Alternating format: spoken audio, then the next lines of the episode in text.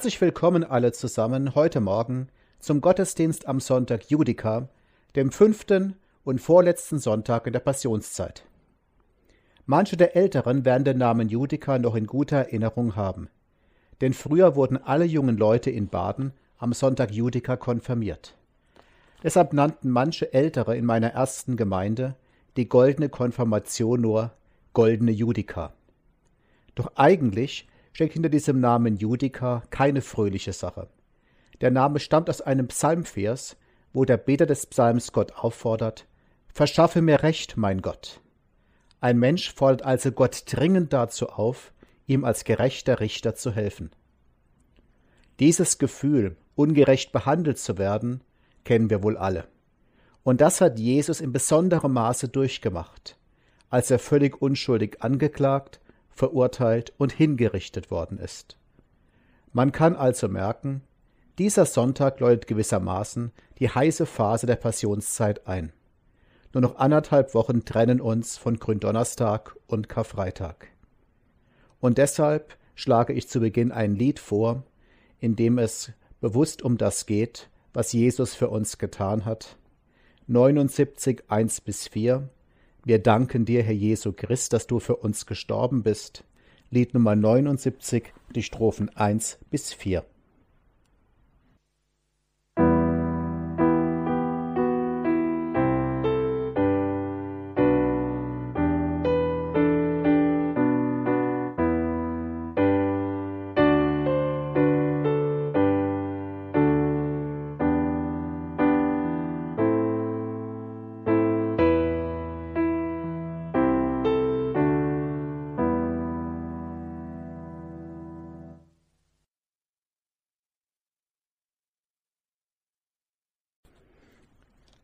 Im Namen des Vaters und des Sohnes und des Heiligen Geistes. Amen. Herr Jesus Christus, im vergangenen Jahr mussten wir an Judika alle Kirchen geschlossen halten, durften keinen Gottesdienst darin feiern. In diesem Jahr ist beides möglich, Gottesdienst zu Hause und Gottesdienst in unseren Kirchen.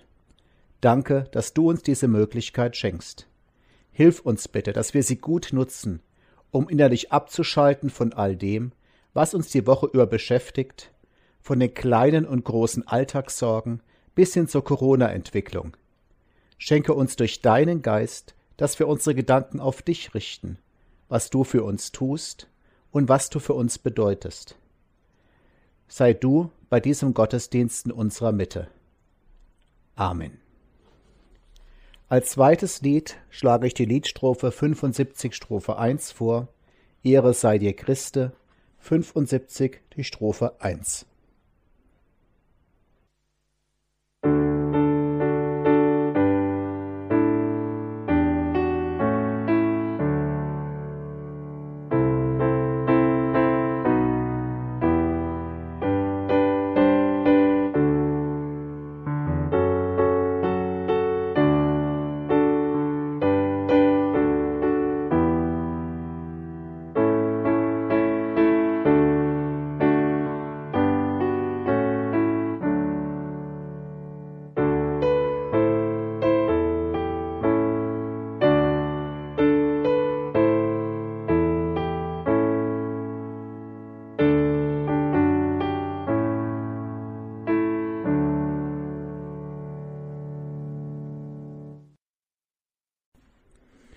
Die Schriftlesung für den heutigen Sonntag steht im Markus-Evangelium, Kapitel 10, die Verse 35 bis 45. Jakobus und Johannes, die Söhne von Zebedäus, gingen zu Jesus und sagten: Meister, wir möchten, dass du uns eine Bitte erfüllst. Was wollt ihr denn? fragte Jesus. Sie antworteten: Wenn deine Herrschaft begonnen hat, dann gewähre uns die Ehrenplätze rechts und links neben dir. Jesus entgegnete, Ihr wisst ja gar nicht, was ihr euch da wünscht, denn auf mich wartet schweres Leid. Meint ihr, ihr könnt den bitteren Kelch trinken, so wie ich es tun muss? Oder könnt ihr die Taufe ertragen, die mir bevorsteht? Ja, das können wir, antworteten sie. Darauf erwiderte ihnen Jesus, Ihr werdet tatsächlich so wie ich leiden und euer Leben hingeben müssen. Aber trotzdem kann ich nicht bestimmen, wer einmal die Plätze rechts und links neben mir einnehmen wird. Das hat bereits Gott entschieden. Die anderen zehn Jünger hatten das Gespräch mit angehört und waren empört über Jakobus und Johannes.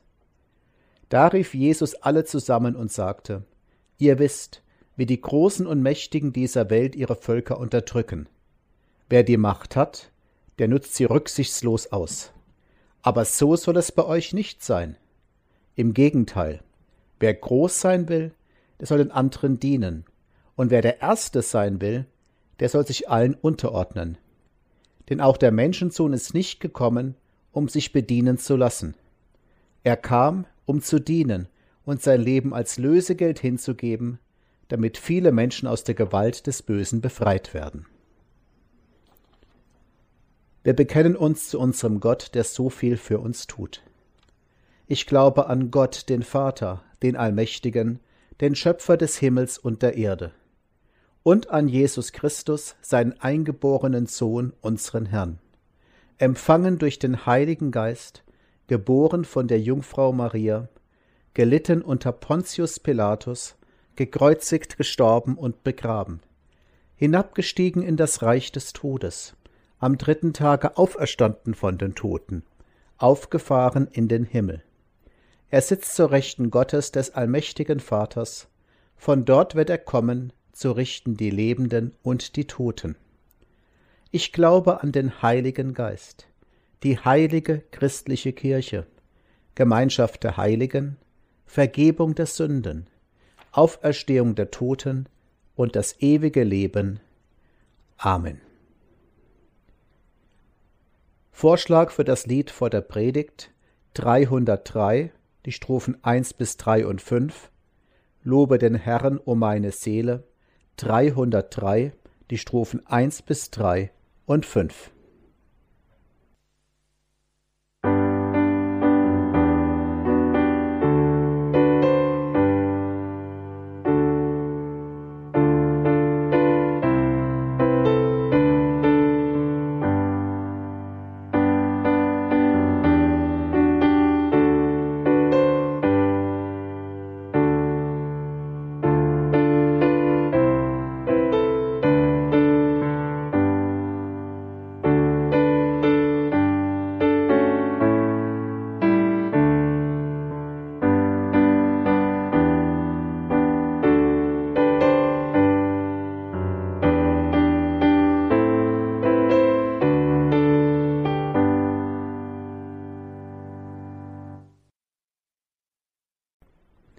Gnade unseres Herrn Jesus Christus und die Liebe Gottes und die Gemeinschaft des Heiligen Geistes sei mit euch allen.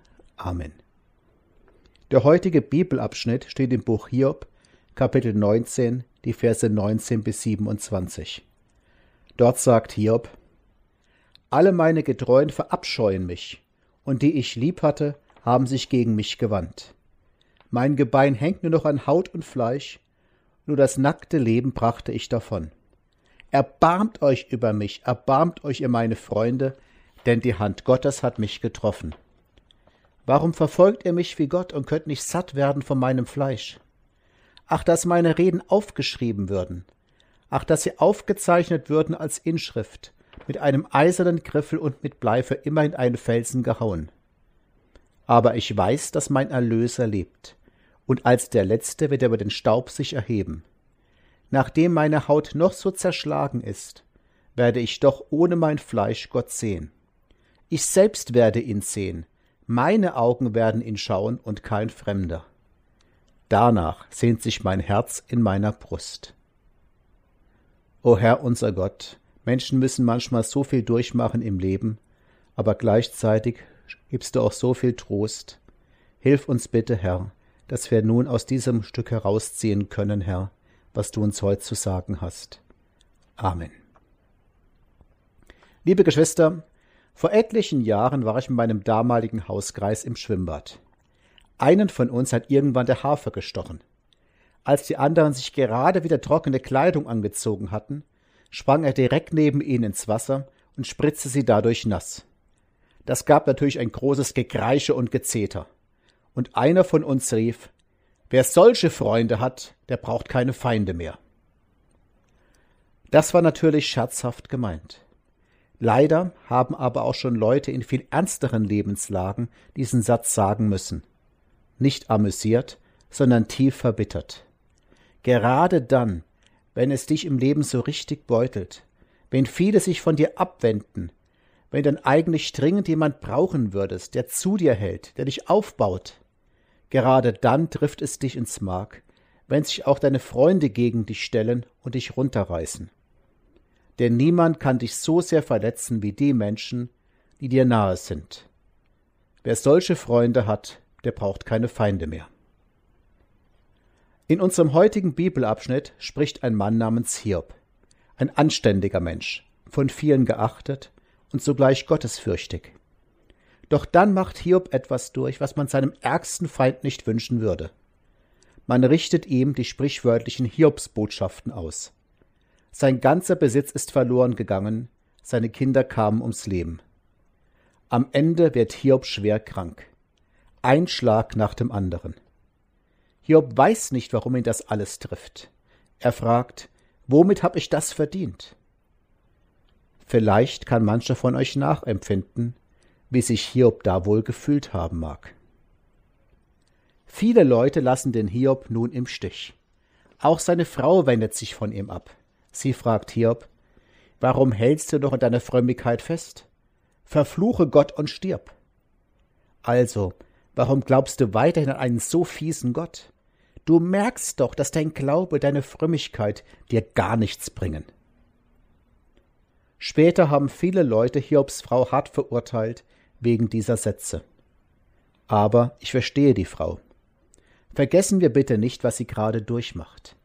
Sie hat als Mutter alle ihre Kinder binnen weniger Tage zu Grabe tragen müssen. Sie steht jetzt genauso verarmt da wie Hiob, weil aller Besitz verloren ist. Und nun ist ihr Ehemann auch noch krank geworden und hat darum keine Chance, für ihn und die Frau eine neue Existenz aufzubauen. Ja, ich verstehe ihre Bitterkeit. Doch dann blickt Hiob wieder etwas hoffnungsvoller drein. Denn seine besten Freunde kommen zu Besuch. Also genau die Leute, auf die er jetzt angewiesen ist, die ihm helfen können in seiner Not. Seine Freunde machen zuerst alles richtig und dann alles falsch treffsicher. Zunächst sitzen sie lange Zeit schweigend bei Hiob, hören ihm einfach zu. Er klagt ihnen sein Leid. Mein Gebein hängt nur noch an Haut und Fleisch, und das nackte Leben brachte ich davon, sagt er in unserem Abschnitt. Es tut gut, da nicht vollgetextet zu werden, sondern offene Ohren zu finden. Doch dann wendet sich das Blatt. Hiob wird von seinen Freunden enttäuscht. Hiob klagt, All meine Getreuen verabscheuen mich, und die ich lieb habe, haben sich gegen mich gewandt. Erbarmt euch über mich, erbarmt euch, ihr meine Freunde. Denn die Hand Gottes hat mich getroffen. Warum verfolgt ihr mich wie Gott? Also, es reicht doch, dass Gott mir so zusetzt mit all diesem Leid. Dann müsst ihr doch mein Schicksal nicht noch schwerer machen. Was war geschehen? Die Freunde sagten, wenn es einem so schlecht geht, dann bestrafe Gott diesen Menschen für eine schwere Sünde. So ein Mann brauche nicht zu fragen, womit habe ich das verdient? Die Freunde fordern deshalb Hiob auf, Mensch, gib doch zu, dass du selbst schuld dran bist, dass du irgendwas angestellt hast. Das kennt ihr vielleicht selbst aus leidvollen Erfahrungen, liebe Geschwister. Diese hochgezogenen Augenbrauen, wenn andere von eurem Leid erfahren dass sie überheblich sagen oder zumindest durchblicken lassen, tja, kein Wunder, Selbstschuld. Du hättest halt besser aufpassen müssen. Dann hättest du halt kürzer treten und deinen Körper hören müssen. Wenn du dies oder jenes getan hättest, wäre das alles nicht passiert. Doch wenn man wie die Freunde Hiobs sagt, da bestraft dich Gott, ist das noch schlimmer. Ich kannte mal eine Frau, die bei ihrer Hochzeit die Konfession gewechselt hatte. Von den vier Kindern, die das Ehepaar später bekam, waren zwei behindert. Und dieser Frau sagten manche auf der Straße ins Gesicht, dein dabische Kinder sind die Strafe Gottes für dein Verrat. Und dem Hiob sagen so etwas nicht etwa Fremde auf der Straße, sondern seine besten Freunde, auf die er dringend angewiesen wäre. Ja, wer solche Freunde hat, der braucht wahrlich keine Feinde mehr. Hiob ist bitter enttäuscht, und er wünscht, dass seine Aussagen zu Protokoll genommen werden, dass er unschuldig ist und nun so schmählich im Stich gelassen wird. Hiob ruft, Ach, dass meine Reden aufgezeichnet würden, ach, dass sie aufgeschrieben würden als Inschrift, mit einem eisernen Griffel und mit Blei für immer in einen Fels gehauen. Hiob hat nun endgültig gemerkt, kein Mensch wird ihm mehr helfen. Verlass dich auf Menschen und du bist verlassen. Und doch versinkt Hiob nicht in völliger Resignation.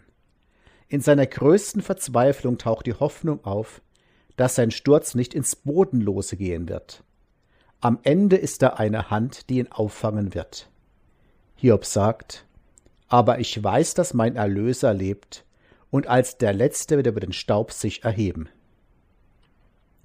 Für Erlöser benutzt Hiob hier das hebräische Wort Goel.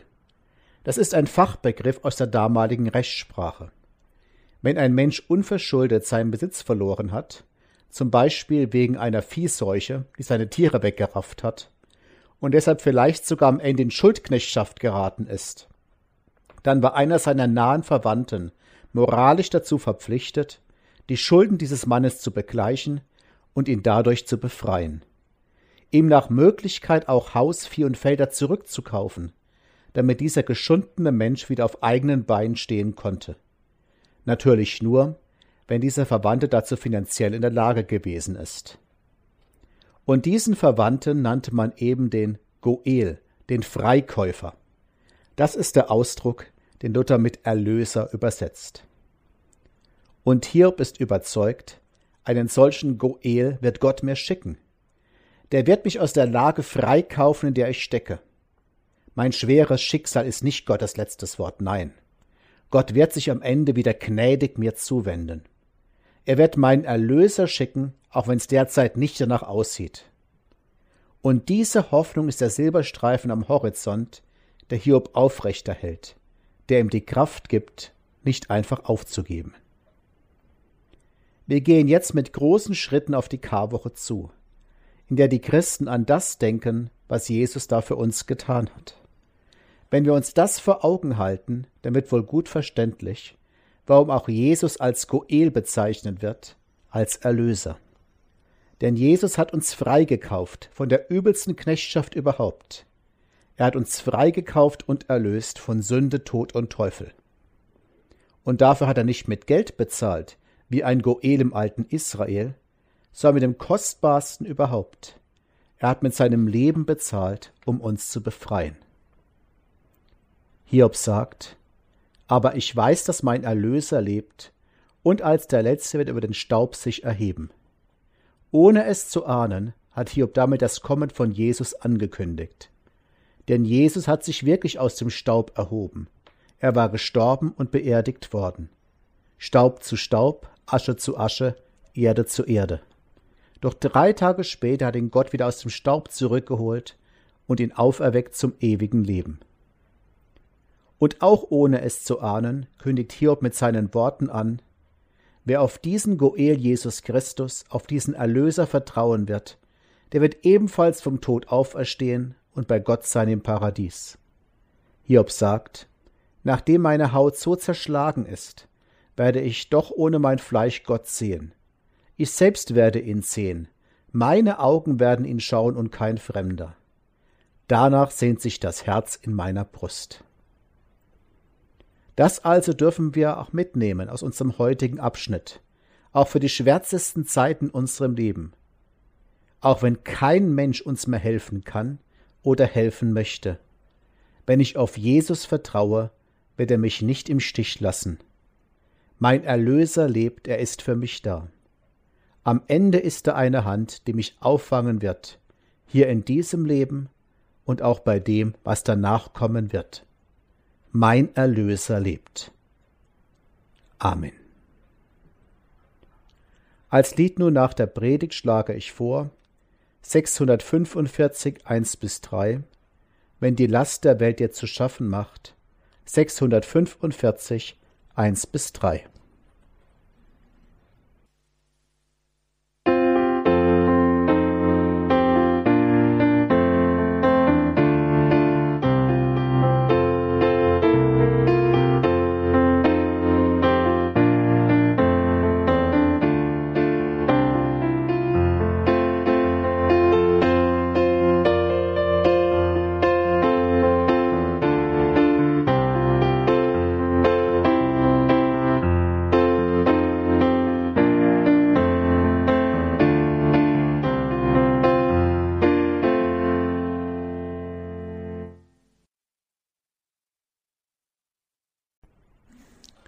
Wir treten vor dem Herrn im Gebet.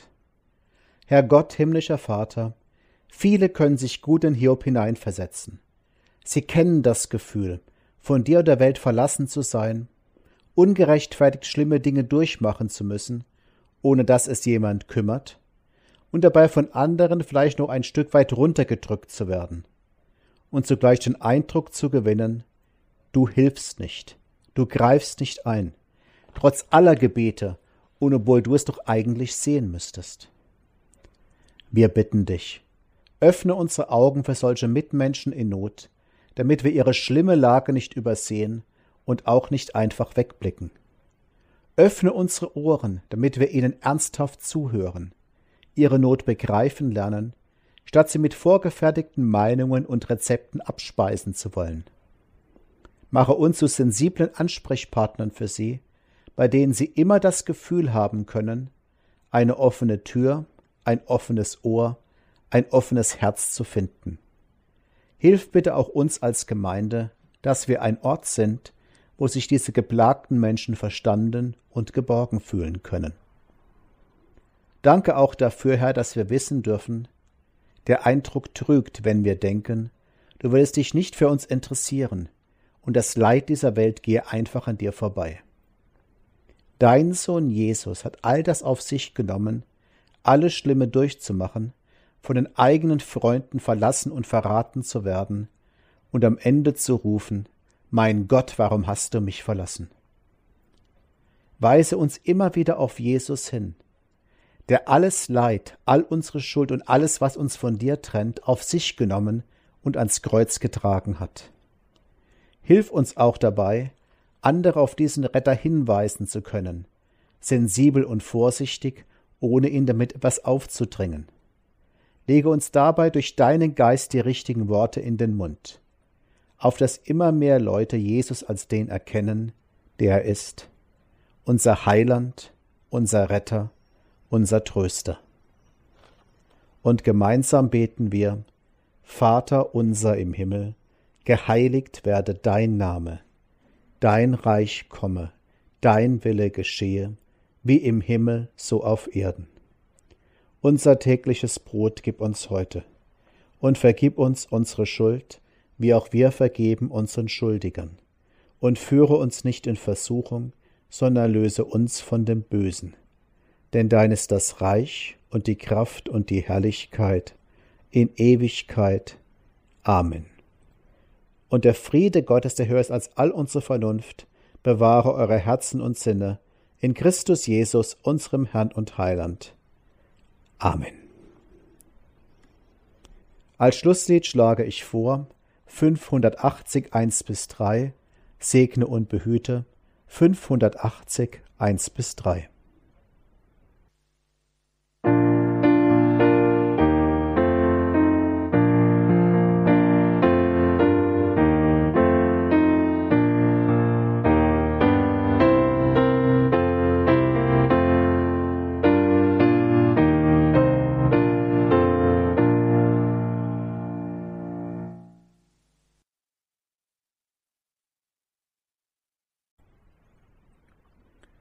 Am Ende des Gottesdienstes ein herzliches Dankeschön an die Band KFB für das Vorspiel und an Svenja Eberle für die musikalische Begleitung der Lieder und das Nachspiel, was wir gleich hören werden.